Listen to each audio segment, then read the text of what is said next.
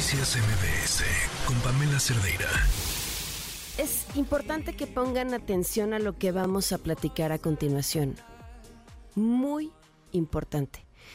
Y yo lo pensaba mientras leía la nota y decía, uff, eh, mi cabeza casi siempre se va, pero ¿qué están haciendo las autoridades? Pero, pero creo que aquí no, ¿eh? Nos toca a todos. Llevamos muchos meses hablando de la situación preocupante de fentanilo en Estados Unidos y de cómo esa situación preocupante pues nos toca de cierta forma. Porque sí se procesa aquí, porque sale de aquí, porque llega allá y nos preguntábamos, bueno, ¿y si a los cárteles de, las de la droga les es tan lucrativo vender el fentanilo allá, ¿por qué aquí no estamos viendo todavía esas cifras?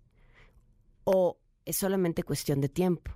Y estamos viendo una película que tarde o temprano va a correr en nuestro país. Y la película es una tragedia. Bueno, pues ya está. Aumenta en 80% el consumo de fentanilo en el 2022. La maestra Nadia Robles, directora del Observatorio Mexicano de Salud Mental y Adicciones de la Comisión Nacional de Salud Mental y Adicciones, está en la línea. Gracias por acompañarnos. Buenas tardes. Hola, ¿qué tal? Buenas tardes. Me parece vital esta información que, presentan. ¿Qué es lo que encontraron? Nosotros déjame decirte que desde el observatorio monitoreamos ya desde hace algunos años eh, el uso de fentanilo en distintas localidades del país y lo que hemos encontrado es que el número de casos que se ha presentado entre el grupo de personas que son usuarias de sustancias eh, ha incrementado efectivamente, ha ido aumentando. En 2021 teníamos 184 casos y ahora en 2022, que es el último año que, en el que contamos con información de todos los centros de tratamiento, tenemos 333 casos y estos casos se ubican específicamente en algunas localidades del de, eh, norte del país, como Nogales, eh, Hermosillo en Sonora, Mexicali y también en Tijuana. Ahora, ¿cómo es que recaban estos casos? Nos decías de los centros de tratamiento. ¿Cuáles son estos centros y es quien llega a pedir ayuda porque tiene una adicción con el consumo de esta droga?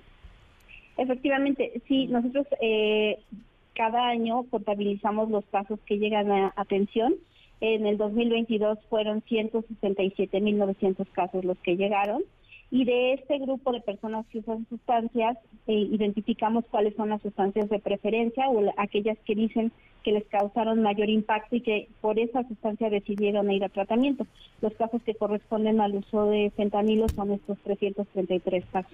Ahora, ah, ¿han podido tener un cálculo estadístico de lo que esto representa en el consumo de la población general? O sea, si, si nos si nos puede permitir, aunque 333 suena a poco, entender la magnitud que tiene en el país? Eh, nos permite focalizar el fenómeno. Este tipo de datos no se pueden extrapolar a toda la población, porque te voy a poner un ejemplo muy sencillo. En el caso de las metanfetaminas, que es la principal sustancia de consumo entre usuarios de sustancias, casi ocupa el 50% de, de la demanda de atención, ubicamos que en 21 estados es la principal sustancia. Eso sí nos da un panorama general de lo que ocurre con sustancias de mayor prevalencia, pero con sustancias de tan baja prevalencia como el fentanilo, lo único que podemos hacer es focalizar e identificar dónde se encuentra la problemática, lo cual también eh, sigue siendo muy valioso porque ha permitido que nos contactemos con las autoridades locales y también estatales para justamente identificar qué estrategias se pueden llevar a cabo en aquellos sitios donde está ocurriendo el consumo y sobre todo porque el perfil de usuarios es un perfil muy específico. Claro, ahora me imagino que a pesar de, este número que es relativamente pequeño, que está focalizado en el norte del país, un 80% de aumento eh, enciende una alarma.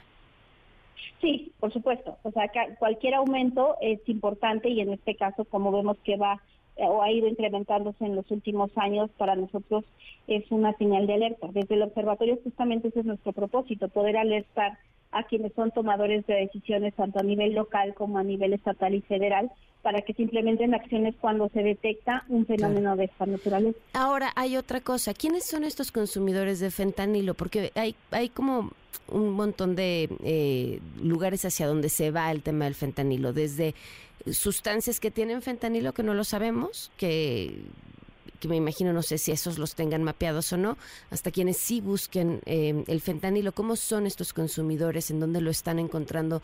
¿Por qué están llegando hacia él? Justamente como eh, no es una, un grupo tan grande de, personas, sí podemos perfilar de manera más mm. específica el tipo de usuario o usuaria que existe.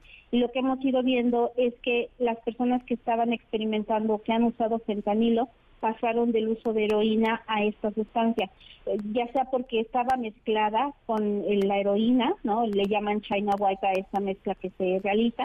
Muchos usuarios eh, ahora saben, encontrábamos, por ejemplo, en el 2017, 2018, que nadie tenía idea de que pudiera estar consumiendo fentanilo. Ahora ya hay usuarios, usuarias que propositivamente buscan el fentanilo porque encuentran que, por ejemplo, el síndrome de abstinencia es menos molesto que con la heroína mm. y que incluso les puede permitir hacer sus actividades cotidianas. Hablamos de actividades como, por ejemplo, eh, conseguir eh, dinero, trabajar eh, a lo mejor lavando autos, lavando parabrisas, abriendo puertas a lo mejor en una tienda de conveniencia.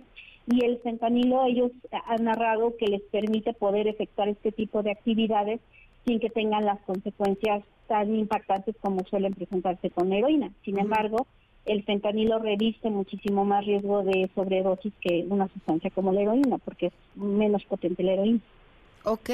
Eh, ahora, eh, ¿qué pasa con estas personas que llegan a estos centros? Se les brinda atención. Eh, realmente el uso de fentanilo, lo que estamos viendo también es que no en todos los casos es la principal sustancia de impacto que se combina con otras sustancias.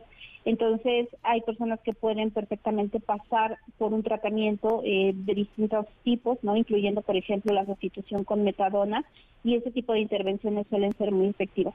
Desafortunadamente algunas de las personas o la gran mayoría de las que consumen también se encuentran en una situación de desventaja social y no tienen necesariamente todo el acceso a todos los servicios eh, de salud y de servicios eh, sociales también para poder tener eh, un estilo de vida que les permita pues estar en un tratamiento y tener resultados más favorables. Sin embargo, en esos casos también se mira el problema como con un abordaje distinto como la reducción de riesgos y daños.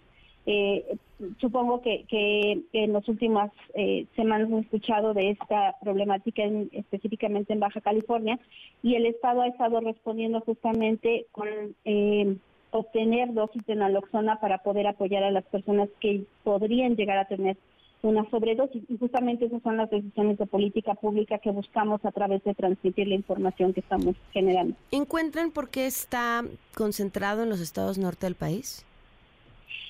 Sí, tiene que ver, eh, o lo que hemos visto, eh, evidentemente con la cercanía con Estados Unidos, que es una sustancia que se mueve bastante en esas zonas, que es una zona porosa donde también la migración tiene una gran incidencia.